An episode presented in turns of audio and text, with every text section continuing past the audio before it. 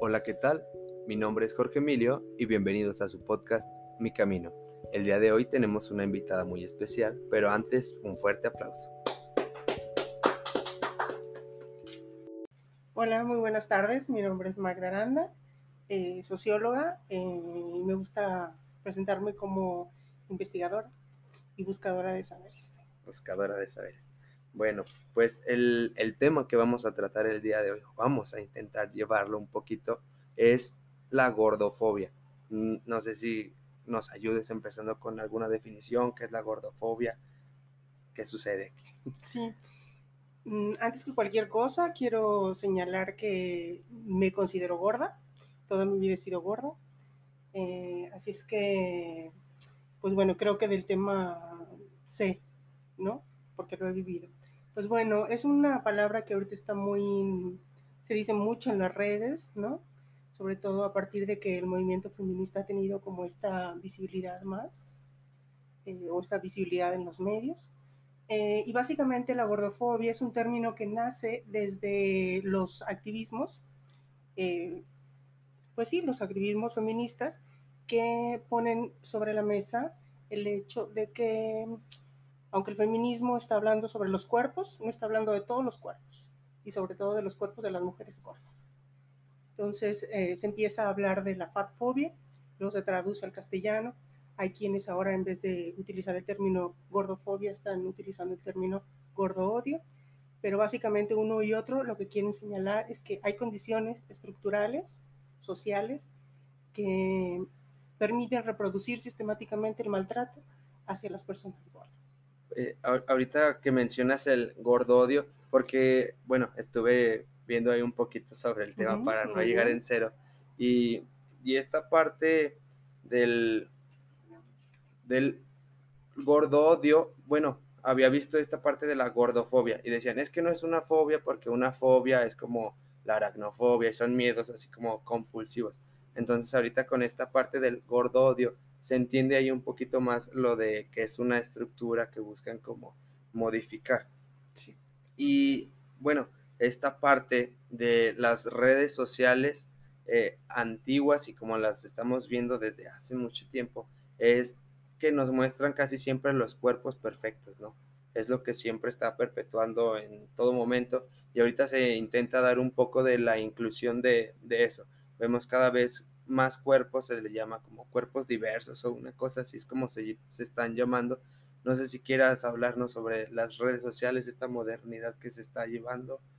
Sí, creo que es bien importante señalar como la historicidad incluso del movimiento social, ¿no? Del activismo gordo feminista, que es como en el lugar donde yo me encuentro epistemológicamente para pensar y accionar sobre mi cuerpo. Eh, Creo que es muy importante lo que está ocurriendo en los medios, sobre todo eh, lo que están haciendo las feministas mucho más jóvenes, que están muy preocupadas por la representatividad, ¿no? Por, por, por verse. Creo que eso es muy importante, pero también a mí me gusta rescatar que no es una cuestión que esté de moda, es una cuestión que tiene muchísimo tiempo fraguándose. Hay un montón de grupos y de mujeres que han venido accionando políticamente para que se, para empujar políticas públicas o para simplemente hacer visible eh, pues esta condición de opresión, ¿no? Creo que ahora están las condiciones sociales, mediáticas, necesarias como para que se hable con la frecuencia con la que se habla hoy. Y eso es muy bueno, ¿no? Pero no está ocurriendo desde ahorita, o sea, tiene ya tiempo. Entonces me gustaría rescatar eso. Em, y creo que es muy importante que esté ocurriendo siempre y cuando no se olvide justamente la historicidad. ¿No? Que es lo que me importa como rescatar. Porque luego da la impresión que está ocurriendo nada más ahorita y con esa misma ligereza se toma eh, las ideas que se quieren poner sobre la mesa, ¿no? A discutir. Sí, que casi siempre es como, nada, pues es que es porque está de moda y se le deja en ese momento y después se olvida como muchos temas de interés eh, que, que, se han visto a lo largo también de, de la historia creo que también esta parte de la gordofobia se tiende a promover en, películas. Casi siempre vemos estos personajes que cuando son eh, pues gorditos, que son, tienen sobrepeso, casi siempre los hacen ver como los chistosos. tenemos un ejemplo de caricaturas como Timón y Pumba, que Pumba es el que siempre está como haciéndose gracioso y Timón por ser flaquito casi siempre es como más gruñón. O sea, siempre está como esta separación por la diferencia de cuerpos. No sé si tengas algo al respecto sobre, sobre estas películas y todo lo que vemos en todo momento. Claro, cuando hablo de esa, de esa de, ese maltrato sistemático tiene que ver con la manera en que se nos ha presentado como en el imaginario, ¿no? Y la manera en cómo reproducimos esos estereotipos. Eh, sí creo que tiene mucho que ver eh, todo este, toda esta idea sobre las personas gordas, ¿no? Eh, justamente el, hecho de, tener ciertas características estigmatizantes, ¿no? Es lo que pues, estamos tratando de contrarrestar. Ocurre, por supuesto, ha ocurrido desde hace mucho tiempo. Y también quiero decir que no solamente con los cuerpos gordos, ¿no? Hay un montón de, de, cuerpos que han sido estigmatizados, ¿no? Eh, estoy pensando como todo en esta área de la diversidad sexual y demás. Eh, las personas que tienen mm, pues problemas que no tienen cuerpos digamos sanos, ¿verdad? O en fin, entonces no somos las únicas y lo que queremos decir es que pues que hay que repensar esos estereotipos, ¿no? No quiere decir que no seamos graciosas o lindas o gruñonas, por supuesto, pero eso no es lo que, o sea, no somos así siempre, ¿no? O sea, hay que pensar que también, pues también hay variedad de nuestras características, ¿no? Hay que pensar sobre esos estereotipos, sobre todo esos estereotipos que no le hacen la vida fácil a esas personas que son mm, caricaturizadas o estigmatizadas. Creo que ahí es donde debemos como detenernos y, y eso, cuestionar si, si, lo que nos están diciendo, los discursos que nos están presentando, eh, no, no los aceptamos, o sea, si los aceptamos así sin más, y, y esa aceptación tiene que ver con, pues no, no permitir que otras personas, otros cuerpos, tengan vidas igual, con iguales oportunidades de trabajo, de goce, de experimentación, en fin. Pues creo que eso es lo que hay que pensar, ¿no? Por supuesto que, que, los hay, ¿no? Sí, eh, pues sí, como estereotipamos casi siempre todo, lo, lo vemos mucho, incluso por, eh, por su zona geográfica. O sea, tenemos la discriminación hacia los mexicanos en lo que es el norte, en México hacia la gente morena, que también es otra cosa de la que como que no se habla. Y, me gustaría que habláramos un poquito de lo que causa mucha controversia, que causa el debate de la gordofobia y que siempre lo relacionan con, con la salud, que se habla de esto. Y me interesa a mí porque pues yo estudié cultura física y deporte y siempre nos manejaban como, pues es que hay que mantenernos en, como en ciertos límites y hay que cuidar la alimentación y toda esta parte. Entonces, ¿cómo contrastar el, la, esta parte con la que luchan con la gordofobia, con toda esta otra ola de, la ola fitness y todo esto de, la salud, que es como un punto difícil ahí, que, yo no encuentro como hacia dónde ir. Claro.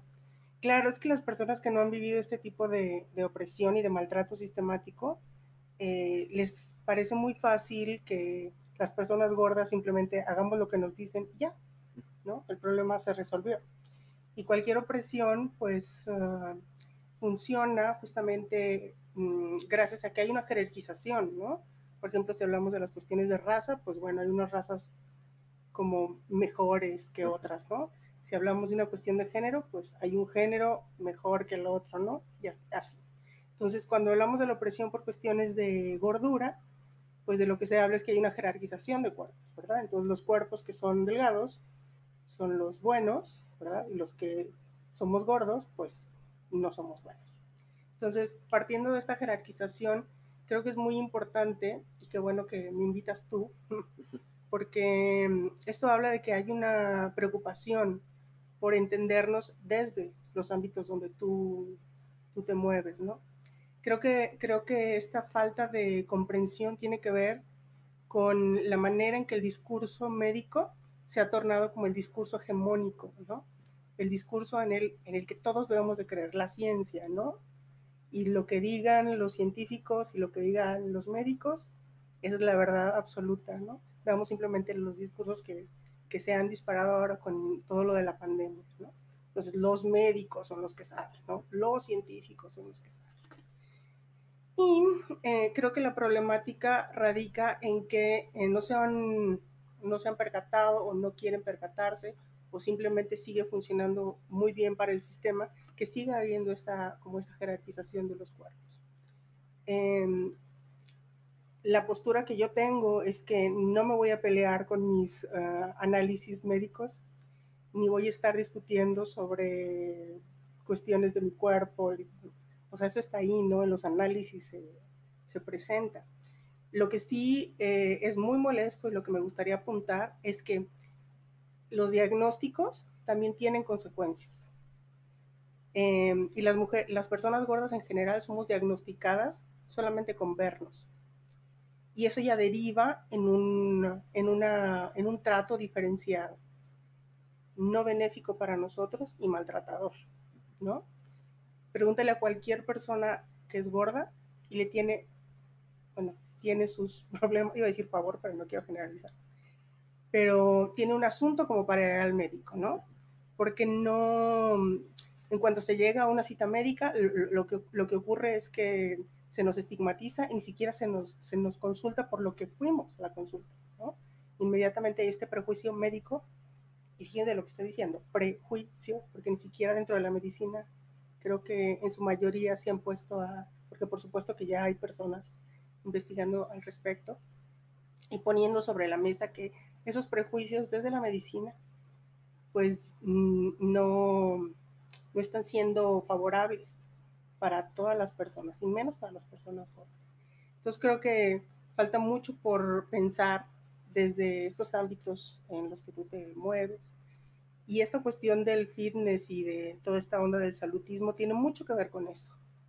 Porque mm, queriendo poner a la salud como el em, como la solución ¿no? para esto, lo que hacen es pues seguir maltratándonos, ¿no? Yo cada vez que veo un mensaje sobre salud, hablan sobre la vergüenza que, que, que te debería provocar ser gorda, ¿no? habla sobre que no eres un ser humano suficientemente valioso, ¿no? Entonces no tiene que ver con mi salud, no piensan como en una salud de manera mucho más holística. Eh, creo que todavía tiene que ver esta cultura del fitness con una profundísima eh, cultura, eh, pues, um, gordófoba, ¿no?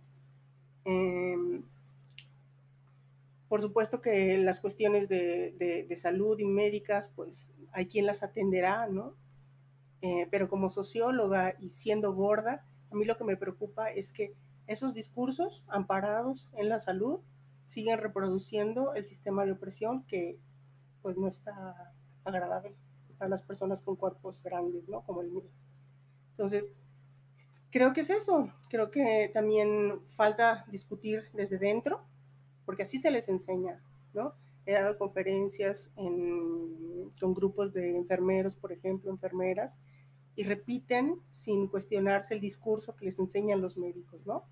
O sea, mm, sí, ¿no? O sea, son gordos porque quieren, eh, son gordos porque no tienen la suficiente voluntad y porque no tienen suficiente autoestima y porque el estigma, el estigma, el estigma, el estigma, el estigma, ¿no?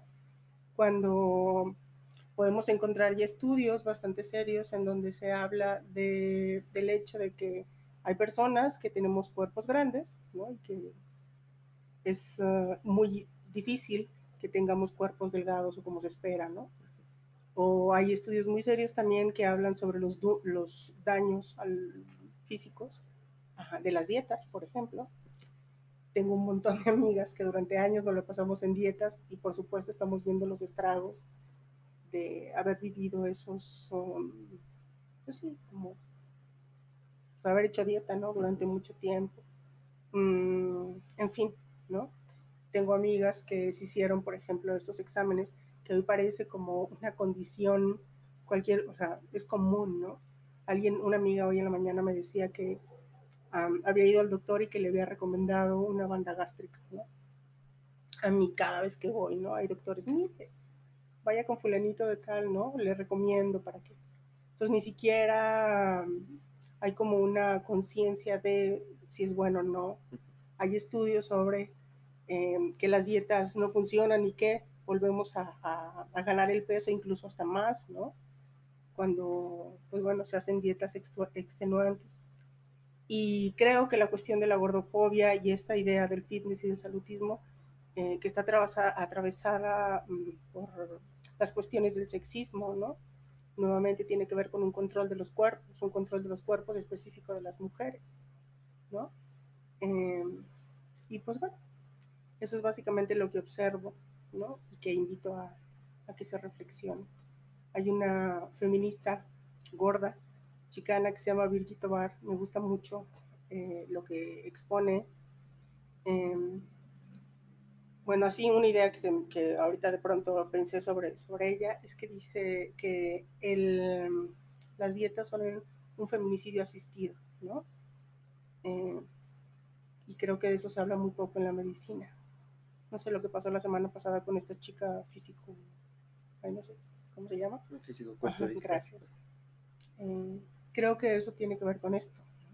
No porque haya tenido un cuerpo como el que tenía, la, creo que la haya salvado el hecho de vivir un, en un sistema que, que, de alguna manera presiona para tener un cuerpo de cierta manera, ¿no? O sea, eso no nos salva.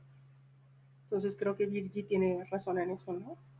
Las dietas son feminicidios asistidos, el, el, el asesinato de mujeres, ¿no? Tiene que ver con el sexismo. El, bueno, eh, me gustó algo de, lo que dijiste de modificar el mensaje desde la parte de la salud, el, el cuestionarse todo esto. Yo entiendo que hay muchos factores que pueden estar eh, dentro de esto. Existe la somatocarta, que es un somatotipo de que existen distintos tipos de cuerpos. Tenemos endomorfo, mesomorfo, ectomorfo. Y, o sea, tú no puedes controlar eso. Ya naces con esta, con esta parte y muchas veces se juzga el cuerpo desde esta, desde esta vertiente sin conocerla, porque todos tienen que ser delgados. Eso es como lo saludable, ¿no? y, y, después tenemos eh, de, de, la somatocarta, tenemos factores ahora un, más internos que pueden ser enfermedades como lo es el hipotiroidismo, tenemos la diabetes que también complica muchísimo el, la pérdida de peso. Y, y, por ejemplo, yo viéndolo desde lo que yo conozco, mi mamá tiene hipotiroidismo y es diabética. Entonces siempre está como, quiero bajar de peso y es que soy gorda. Y o sea, ve eso como algo malo. Y, yo le digo que no tiene que verlo desde esa manera, sino hacerlo por salud. Si se siente mal, tiene que cuidar su alimentación por la diabetes, porque si no después le va a ir peor y tiene que incrementar la insulina. Y son como muchos más dolores. Yo lo hago hacia que tenga un estilo de vida un poco más saludable porque su cuerpo ya no le va a permitir el tener una figura estética estipulada por la sociedad, ¿no? Este cuerpo no lo va a alcanzar porque ni siquiera es como real, porque mi mamá no tiene el, somatotipo que le pide la sociedad. O sea, desde ese momento mi mamá no cumple con esa característica, pero ella creció creyendo que, debía. que debía de hacer esto. Y en su misma familia a veces le decían que era gorda y todo esto. Y, o sea, ella ahorita tiene 45 años y sigue pensando estas cosas. No se ha dado el tiempo como de, de cuestionarlo. Y lo mismo que mencionas del mensaje médico, que tiene que ser modificado. O sea, si lo vamos a tratar, hay que hablarlo diferente y no solamente como atacando. Porque tienes razón en esa parte. O sea, si lo haces, porque yo veía en Facebook que eh, esta publicidad y unos, eh, creo que era un cufide que apenas iba a egresar y ponía esto de, pues es que sí son gordos porque quieren, nada más es cuestión de ponerse a entrenar y reducir y reducir como calorías en la dieta y todo esto. Y no lo ven desde la perspectiva de la otra persona. O sea, tal vez ella se está esforzando en su alimentación y simplemente su cuerpo no le da para eso, porque su cuerpo es distinto y hay que empezar a aceptar también toda esta parte de, los cuerpos perfectos, que para tener un cuerpo perfecto solo tienes que tener un cuerpo. Y, yo considero que, hay que empezar a entender esta parte. O sea, si vas a empezar a hacer ejercicio, que sea por gusto, que sea por ti, para sentirte bien, porque el ejercicio libera hormonas que te hacen feliz y toda esta parte que, sabemos nosotros, bueno, desde mi punto de vista deportivo. Y, me gustaría ahora hablar, porque el, podcast va un poquito relacionado hacia... Quiero decir algo sobre lo que acabas de decir. Sí, adelante, adelante, adelante. Tú di. No, tú, tú, tú. Mira, es que creo que en, como en, en el discurso se escucha bastante bien todo lo que dijiste, pero la problemática es mucho más compleja. O sea, cuando hablamos de factores socioculturales, el asunto no es tan fácil como póngase a hacer ejercicio, salga a caminar. O sea, mm, eso es justamente lo que quiero como con la investigación eh, en curso de mi tesis, lo que quiero dejar dicho es que el asunto es mucho más complejo que dar recetas. O sea, desde cuestionarnos la idea misma del estándar, ¿no? De belleza. Eh, desde cuestionar eh, cuáles son las condiciones sociales concretas de cada individuo, de cada persona gorda, ¿no? Porque si hablamos de, de las condiciones de alimentación en este país, o sea, no es lo mismo que le digas vaya a comprarse verdura a una persona que pues necesita el bolillo para trabajar en la obra y tener suficiente energía para trabajar en el sol inclemente hasta las 4 de la tarde. O sea, no es tan fácil como eso, ¿no? Em, y eso es lo que me, me, interesa como que se vea, que no es como una situación que fácilmente se pueda, se pueda solucionar. Y que como es una, una situación lo suficientemente compleja, hay que ver todas las aristas.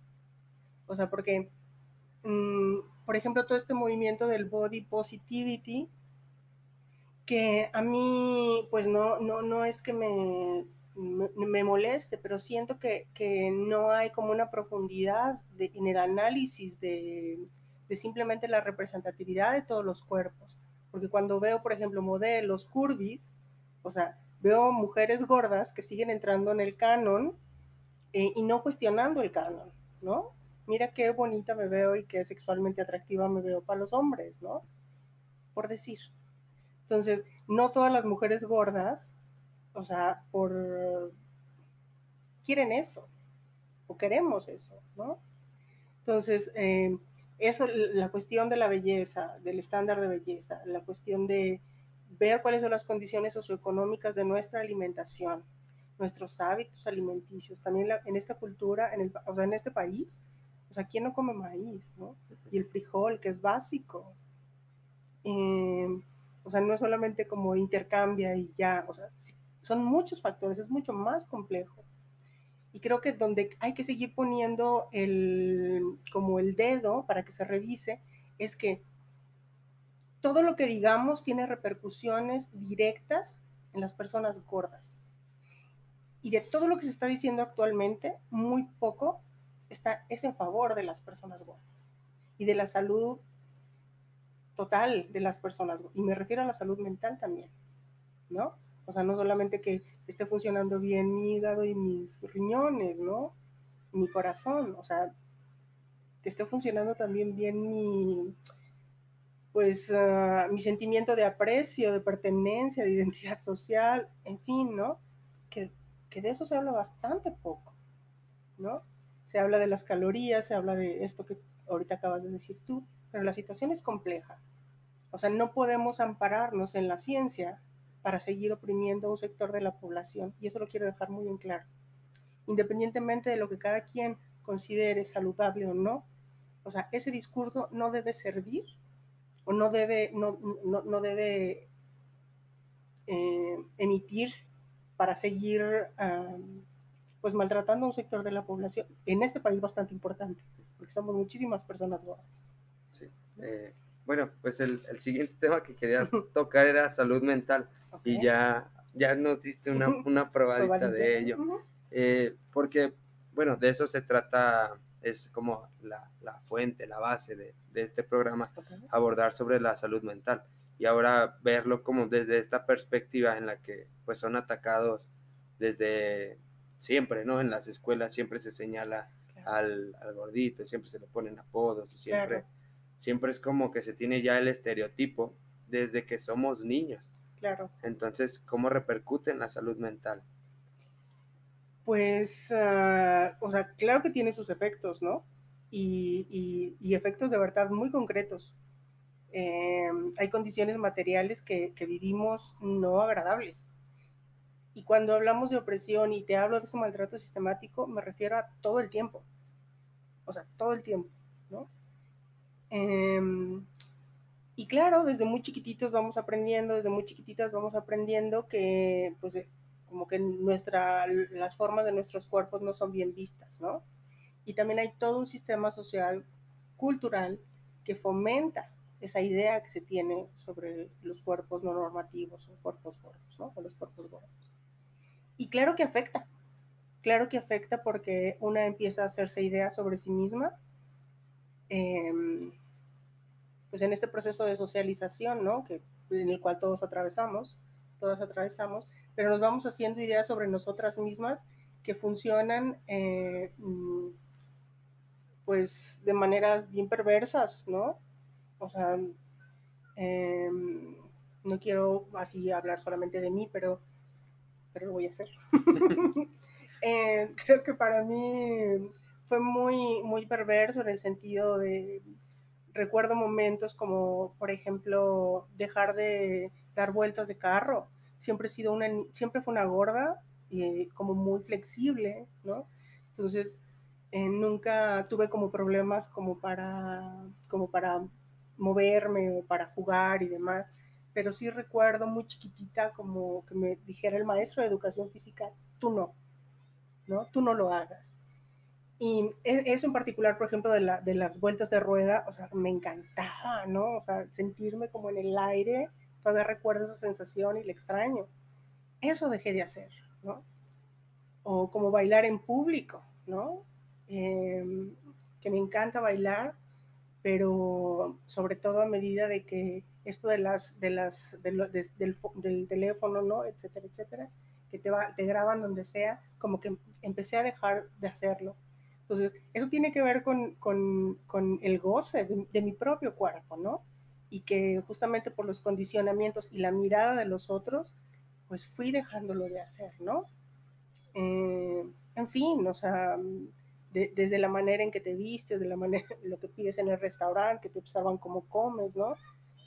En fin, todo el tiempo, todo el tiempo, todo el tiempo, eh, siempre hay como esta mirada desaprobatoria, esta mirada reprobada creo que, mmm, pues bueno, ahora con la tesis he podido darme cuenta que yo he tenido una muy buena red, o sea, soy como una gorda muy privilegiada en ese sentido, ¿no? No tuve unos padres que tuvieran aversión por la gordura, eh, no tuve una madre obsesionada con las dietas, ¿no? Entonces, eso lo agradezco, no tienes idea, porque hay muchísimas mujeres gordas que sí, y padecen esa relación con su madre, por ejemplo, ¿no? Que es la primera. Eh, entonces, como he tenido esa red, he podido ahora como ir observando eh, cuáles son los beneficios como para hablar de eso, sin vergüenza. O sea, no quiero decir que soy una sinvergüenza, quiero decir que de a poco he podido deshacerme de la vergüenza, ¿no? Porque también es, es una... Pues es como una imposición, ¿no? El sentir vergüenza todo el tiempo de tu cuerpo es decir, de ti misma, ¿no? De ti mismo. Y creo que para la salud mental eso es tremendo, ¿no? Porque te desconecta del otro, te hace estar como siempre apartado, apartado, eh, no atreverte a vivir experiencias, ¿no? Que en general las personas viven. En fin, o sea, tiene efectos importantes, no agradables en la vida de las personas gordas. Entonces, eso creo que también es de lo poco que se habla, ¿no? Como si las personas, como la deshumanización de las personas gordas. Eh, hace poco escribí un poema que hablaba sobre eso, ¿no? Eh, porque creo que el hecho de que se nos, uh, deshumanice, se nos relacione con animales, lleva a que cualquier persona puede emitir una ofensa contra nosotros y hacer como si nada ocurriera, ¿no? Ocurren cosas. Eh, entonces, creo que es peligroso y se reflexiona bastante poco. Los chistes, ¿no? No sé si se dieron cuenta, pero uh, Ahora con la campaña el año pasado sacaron una caricatura tratando de promover, ¿no? Que cuidáramos nuestra alimentación.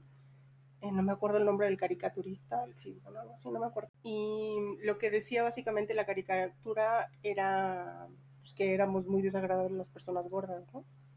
Y que el niño gordo de la caricatura era un niño malo, no se sabía alimentar y que no se quería. Es decir, estaban tratando de, de llevar un mensaje sobre la salud, diciendo que las personas gordas, o sea, lo mismo, mm, el estigma de las personas gordas, tremendamente ofensivo y además clasista, ¿no? Tenía, tenía rasgos uh, clasistas, porque hablaba sobre la alimentación que llevaba el niño delgado, la niña delgada, no me acuerdo muy bien, pero lo encuentran fácil. Y las porquerías y la comida chatarra que comía el niño gordo, ¿no? Entonces reproduciendo nuevamente el estigma eso no le ayuda a nadie. Te lo puedo prometer que cuando lo vemos los gordos, lo único, o sea, no pensamos, ay, sí, ya me voy a cuidar. O sea, no, lo que ocurre es que pensamos cosas desagradables sobre nosotros mismos. Y para salir de ahí, puta, se necesita, se necesita como pues mucho tiempo y muchas, pues también ganas de salir de ahí, ¿no? por eso ah, hace ratito hablaba como de mi red, ¿no? Tengo hermanas que, que, también siempre han estado como muy pendientes de, de, pues de mi salud mental, ¿no? mi mamá, recuerdo cuando hacía dietas extenuantes, ella era la primera que me estaba advirtiendo, ¿no? Que me estaba pasando. Y, eso lo agradezco, lo agradezco. ¿no? Que mi papá nunca, nunca dijera que, que éramos feas, por ejemplo, por ser gordas. Al contrario, siempre había como una, una cultura familiar de, del aprecio por nuestros cuerpos gordos, ¿no? Entonces creo que eso está lindo. ahorita mencionaste algo que yo me quedé así de, ah, caray. En, en, la parte en la que dices que a ti te gusta bailar, pero incluso dejarlo de hacer, porque a mí también me gusta mucho bailar y soy así como de que voy a fiestas y como trompo chillador ahí dando vueltas. Y nunca había visto, o sea, no me había puesto a pensar en esta parte de cómo se les juzga solamente por un cuerpo diferente. O sea, o sea, tú puedes estar bailando y no afectas a nadie, solamente te estás divirtiendo. Y va a haber alguien que, que por alguna extraña razón se va a incomodar, te va a señalar. Y o sea, son estas cosas que no vemos que se están, no sé, incluso como normalizadas ahí, ocultas. Y, por ejemplo, yo no, yo no sabía de eso, sí me quedé así como de, ah, caray. O sea, eh, ¿qué, ¿qué sociedad somos para tener que juzgar a alguien por ser feliz? Sí, mira, pasa mucho ahora con las redes sociales. Todavía como que no puedo controlarlo, pero sí me molesta un poco como esos videos eh, o esos clips donde presentan a las personas gordas burlándose de su baile. Y a veces yo las veo y digo, es una persona gorda gozando. O sea, ¿por qué tienes que hacer escarnio de que ella se está divirtiendo igual que tú? Y, y, creo que me, de alguna manera me reestimula porque recuerdo muy bien hace unos años, estaba bailando salsa, yo muy feliz en el lugar, ¿verdad? Y recuerdo que unos días después eh, un vecino le dijo a mi hermana, ¿no? Que para ser gorda yo bailaba muy bien fue como, ni siquiera me había dado cuenta que el tipo estaba ahí en el lugar, ¿no? Entonces, eso, ¿no? La primera vez recuerdo haber estado bailando en una fiesta y alguien sacó el celular para grabarme y sentí que era con toda la intención de como de como de morbosear el momento, ¿no? Y, y eso lo he dejado de hacer, ¿no? Y no quiere decir que, que ya no me guste, quiere decir que hay que ¿no? Atravesar todo un proceso como para volver a tomar el poder de tu propia vida, porque se nos desempodera totalmente, ¿no? O sea, o sea dile a un niño gordo o una niña gorda, ¿no? Lo digo por mí, o sea, tú no lo hagas, ¿no? Porque no te ves bien dando vueltas de carro, o sea. ¿Qué profesor dice eso? Sí. sí. bueno, ahorita tocábamos un, un, tema fuera del aire. Eh, sobre los privilegios. Estos, bueno, para empezar, los privilegios que tenemos, o sea, por ejemplo, yo de bailar sin, sin ser observado, el hecho de que te juzguen esta frase que también dice tu vecino, o sea, ¿qué tiene que ver un cuerpo con mis capacidades psicomotrices? Claro. Y, y hablar ahora del privilegio de las dietas. O sea, un tema muy importante de que no todos tienen acceso a un nutriólogo, a un especialista. Claro. Y muchas veces se buscan dietas en internet que son las que causan pues mucho daño.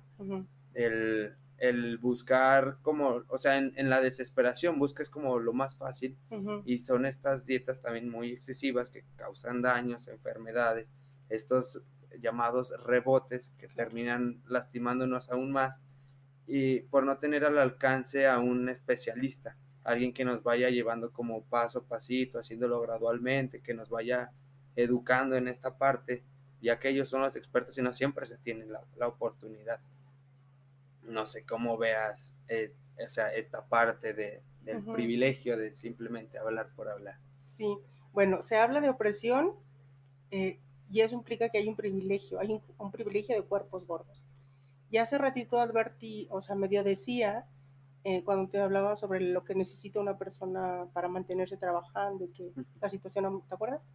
Pues lo que quería decir es que, pues, um, también la cultura de la dieta ah, tiene ahí como un sesgo clasista, en el sentido de que no todas las personas pueden acceder a ir con un nutriólogo, por ejemplo, ¿no? Em, no todas las personas pueden inscribirse a un gimnasio y pagar una mensualidad, ¿no? Una mensualidad al mes, pues claro, una mensualidad, ¿no? Entonces, no todas las personas ah, pueden poner toda esa atención en su cuerpo y en su salud. Em, y, hay que decirlo, ¿no? Hay que decirlo. Em, es que hay muchos factores. Pienso, por ejemplo, hace poco estaba conversando con un grupo de amigas que hablaban sobre la imposibilidad de comer verduras porque estaban lejos las verdurerías, ¿no? Y yo les daba la razón y luego les preguntaba, pero mira dónde vives. O sea, en la colonia donde yo vivo, o cerca donde yo vivo, pues sí hay verdulerías, ¿no? Y no me gasto ni 200 pesos a la quincena en ir a comprar mis verduras. Em, entonces, em, hay como pensar, o sea, yo tengo tiempo para cocinarme, ¿no? pero pienso en todas esas mujeres que le corren a dejar a los hijos a la escuela y luego se van a trabajar, ¿no? Y llegan en la noche cansadísimas, con el esposo cansadísimo. ¿No tú crees que se van a poner a pensar en las calorías? En... O sea, es una cuestión compleja que no implica solamente observar la comida, ¿no? Y luego, si a eso le agregamos todo, como todas las satisfacciones que dan los azúcares, sí. o sea, por ejemplo, ¿no? toda esa disputa que se, que se, que se arma al interior de las empresas que ah, producen esta comida y todo lo que implica. Y ojo, eh, no quiero decir que les estoy apoyando en lo absoluto. Creo que lo que está haciendo lo, eh, lo que está haciendo el gobierno para regular ese asunto, o sea, creo que está muy bien, pero no en detrimento y poniendo como ejemplo a las personas gordas, ¿no? eso es lo que no, en lo que no estoy de acuerdo. Sí, el, relacionar la salud con la obesidad. Sí, eso me parece tremendamente ofensivo y tremendamente perpetuador de la opresión. Entonces creo que es un asunto que hay que ir como, como, pues sí, o sea, como observándolo un asunto con otro, ¿no? Porque hay ahí como, como, como un tejido de, de elementos que, que lo complejizan, ¿no? Esta cuestión del privilegio también creo que es muy importante. O sea, de verdad en México, ¿quién tiene, o sea, o sea, ustedes apartarían dinero para decir, voy al nutriólogo y al gimnasio, o sea, de lo que gano, del salario, o sea, de verdad. O sea, ahora que estamos en el, en el, como en el campo laboral, laboral, perdón, y sabemos lo que ganamos, dices, ay, pues hago mi apartado del ahorro, de mi comida, de la luz, y para el gimnasio, o sea, está complejo, pues, ¿no? Sí. Está complejo. Y y bueno, nuevamente creo que esa cultura del hacer ejercicio y de comer bien, sí creo que tiene que ver con, con seguir perpetuando esta idea de que debemos ser delgados, ¿no? Porque también nos han preguntado a las personas gordas si queremos adelgazar. O sea, te lo o sea, cuando yo pienso como en el tiempo que invertí, se los juro que es de lo que más me arrepiento en mi vida, como esos años que invertía en en estar, o sea, me consumía, o sea, de mi inteligencia y de mi tiempo, el estar pensando en adelgazar, ¿no? Y, y muchas veces he pensado, a ver, ¿realmente lo quería? O era como un que oía todo el tiempo en los medios, ¿no? En las revistas, ¿no? Ahora no lo quiero, ¿no? Y, y creo que no se nos pregunta. O sea, llegas al médico y te manda adelgazar sin preguntarte si quieres adelgazar. Hace poco fui con, el, con una doctora y le dije, quiero que me revises esto. No me interesa adelgazar, no voy a permitir que me digas nada sobre adelgazar a menos que tenga que ver con mis análisis. Pero se lo dije yo, o sea, antes de que empezara con el discurso, ¿no? O una vez una doctora hace unos años que en cuanto me vio así entrar al consultorio me dijo, no te miras, mira, en cualquier momento te vas a morir de un infarto. O sea, estuve mucho tiempo pensando que me iba a morir de un infarto, ¿no? Hasta que luego ya en terapia dije, pues, pues no, ¿verdad? O sea, mi corazón está bien. Y la mujer no me dijo nada excepto eso. Y salí mal del consultorio. Y esto es común. O sea, no solamente me pasa a mí. Estoy diciendo un consultorio de liste. ¿eh? O sea, no quiero saber qué pasa en los privados.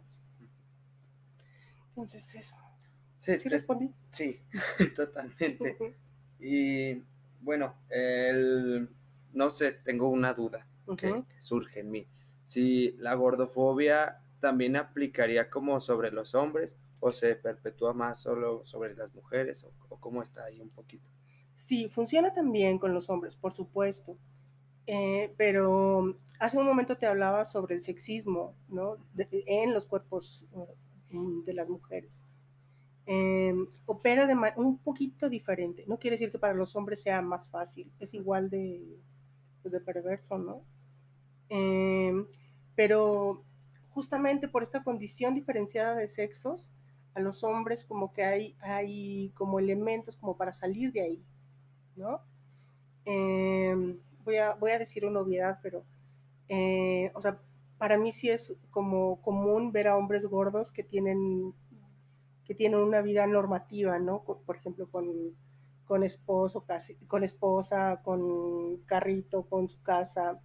Em, hay condiciones de su gordura que, que, que, no les permiten, que no les afectan en su trabajo y hay otras que sí, pero no en el mismo, en el, como en el mismo nivel que, que ocurre con las mujeres, ¿no? Em, creo que hay más oportunidades para funcionar socialmente en los hombres. Conozco gordos, eh, gays, por ejemplo, que hablan de otras condiciones que, de las cuales yo, no, yo no, no he advertido porque no vivo en ese tipo de cuerpos. Pero la gordofobia también funciona en los hombres, ¿no? Y también tiene efectos pues no agradables ¿no? en la vida de los hombres. Y pues también hay muchos que, compañeros que hablan, que hablan, que hablan de eso, ¿no? El, pues sí, es como también el señalamiento hacia el cuerpo y siempre atacando como la salud y todo esto. yo en un momento de la secundaria, cuando era como muy, muy inseguro, eh, tenía sobrepeso, porque nos cambiamos de casa y lo único que hacía era comer galletas todo el día. Esto que hablamos de las azúcares, el placer que causa, que nadie habla de que son más adictivas que ciertas drogas, sí. y, y, o sea, yo comía galletas porque primero antes vivía por aquí, por cerca y salía a jugar con mis amigos todo el día, entonces ni tiempo de comer me daba a veces de que subía, comía y me bajaba a seguir jugando. Eh, cambié de casa, empiezo a comer muchas galletas, no hago nada en mi casa más que estar computadora, comer, cama y todo esto. Y entro a la secundaria y el hecho de sentirme fuera de mi peso me dio muchísimas inseguridades en lo que era la secundaria. Después eh, comienzo a ver que mi cuerpo cambia, crezco un poquito, o sea, no, no soy muy alto, no, soy alto. y, y, entro a la prepa e intento dejar todas mis inseguridades atrás, dejarlas en la secundaria, empezar de nuevo y ser como esta nueva persona ya. Pues ya ahí en la prepa pues estaba en selección y ya a veces ni llegaba a mi casa a comer, o sea, era de que comía súper poquito, todo esto, pero tenía todo esto detrás del, del sobrepeso, de ver mi cuerpo diferente a lo que estaba en los estándares, porque veía a los populares y siempre eran altos y, y, estaban fornidos en la secundaria. Y o sea, yo me veía a mí y yo decía, es que no encajo, no soy el cuerpo. Y, no sé qué, qué, consejo poder darle a las personas que pasen por esa parte. Pues creo que es importante recordar que, que, una nomás puede ser feliz ahorita. o sea, porque también creo que tiene que ver em, con esta idea de, prometer un futuro, ¿no? En donde vas a ser exitoso, popular, si adelgazas, pues también creo que es algo que, pues es irreal, ¿no? O sea, em, a mí no me gusta esta, esta cuestión como de dar consejos, ¿no? Creo que es importante simplemente recordar que, o sea, ahorita es la edad que vas a tener, o sea, solamente esta vez, y que de ti depende pasártela bien o no. Y, y que hay que decidir pasársela bien, ¿no? Porque creo que ahora que ya estás más grande te das cuenta que eso que creías que era importante cuando eras más chavito, pues deja de tener... Deja de valer. Sí, o sea, cuando encuentras realmente lo que te hace feliz, lo que te apasiona, y dices, ching, ¿por qué perdí el tiempo haciendo qué? o pensando en, ¿no? Entonces, mm, no creo, no creo, no creo en la promesa de cuerpos diferentes.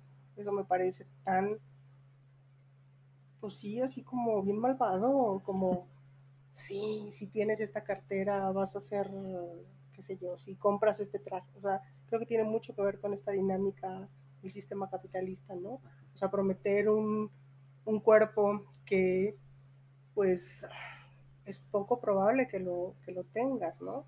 Entonces, mm, sí, está como feo, como hacer la ilusión de que en algún momento vas a hacer algo que no eres en este momento. Entonces creo que es importante recordar que lo que somos ahorita es lo importante y que hay que decidir pasársela bien con el cuerpo que tengamos, ¿no? Sí, el, disfrutar el, presente, el hacernos conscientes y disfrutar todo lo que tenemos en este momento. Ese es como el tema importante también. Sí, cuando hablo de, las maneras en que activo políticamente, eh, me refiero justamente a eso, ¿no? Eh, yo sé que hay, ah, bueno, no sé, habrá personas que lo consideren como muy, como un ejercicio político muy, como de muy bajo perfil, pero creo que es bien importante que quien me conozca por las circunstancias que sea, sepa que soy una gorda que está cómoda haciendo y que hay una posibilidad de, de tener el cuerpo que tienes, o sea, cualquier cuerpo que tengas y sentirte cómoda, ¿no? Y contenta con eso. Entonces, creo que es muy importante eso, ¿no? Eso, ir viviendo pues como eres, ¿no? Mostrar las posibilidades y no, y no, y no, no hacer creer que, que solamente ciertos cuerpos tienen derecho y privilegio de gozar la vida. Entonces, creo que eso es importante.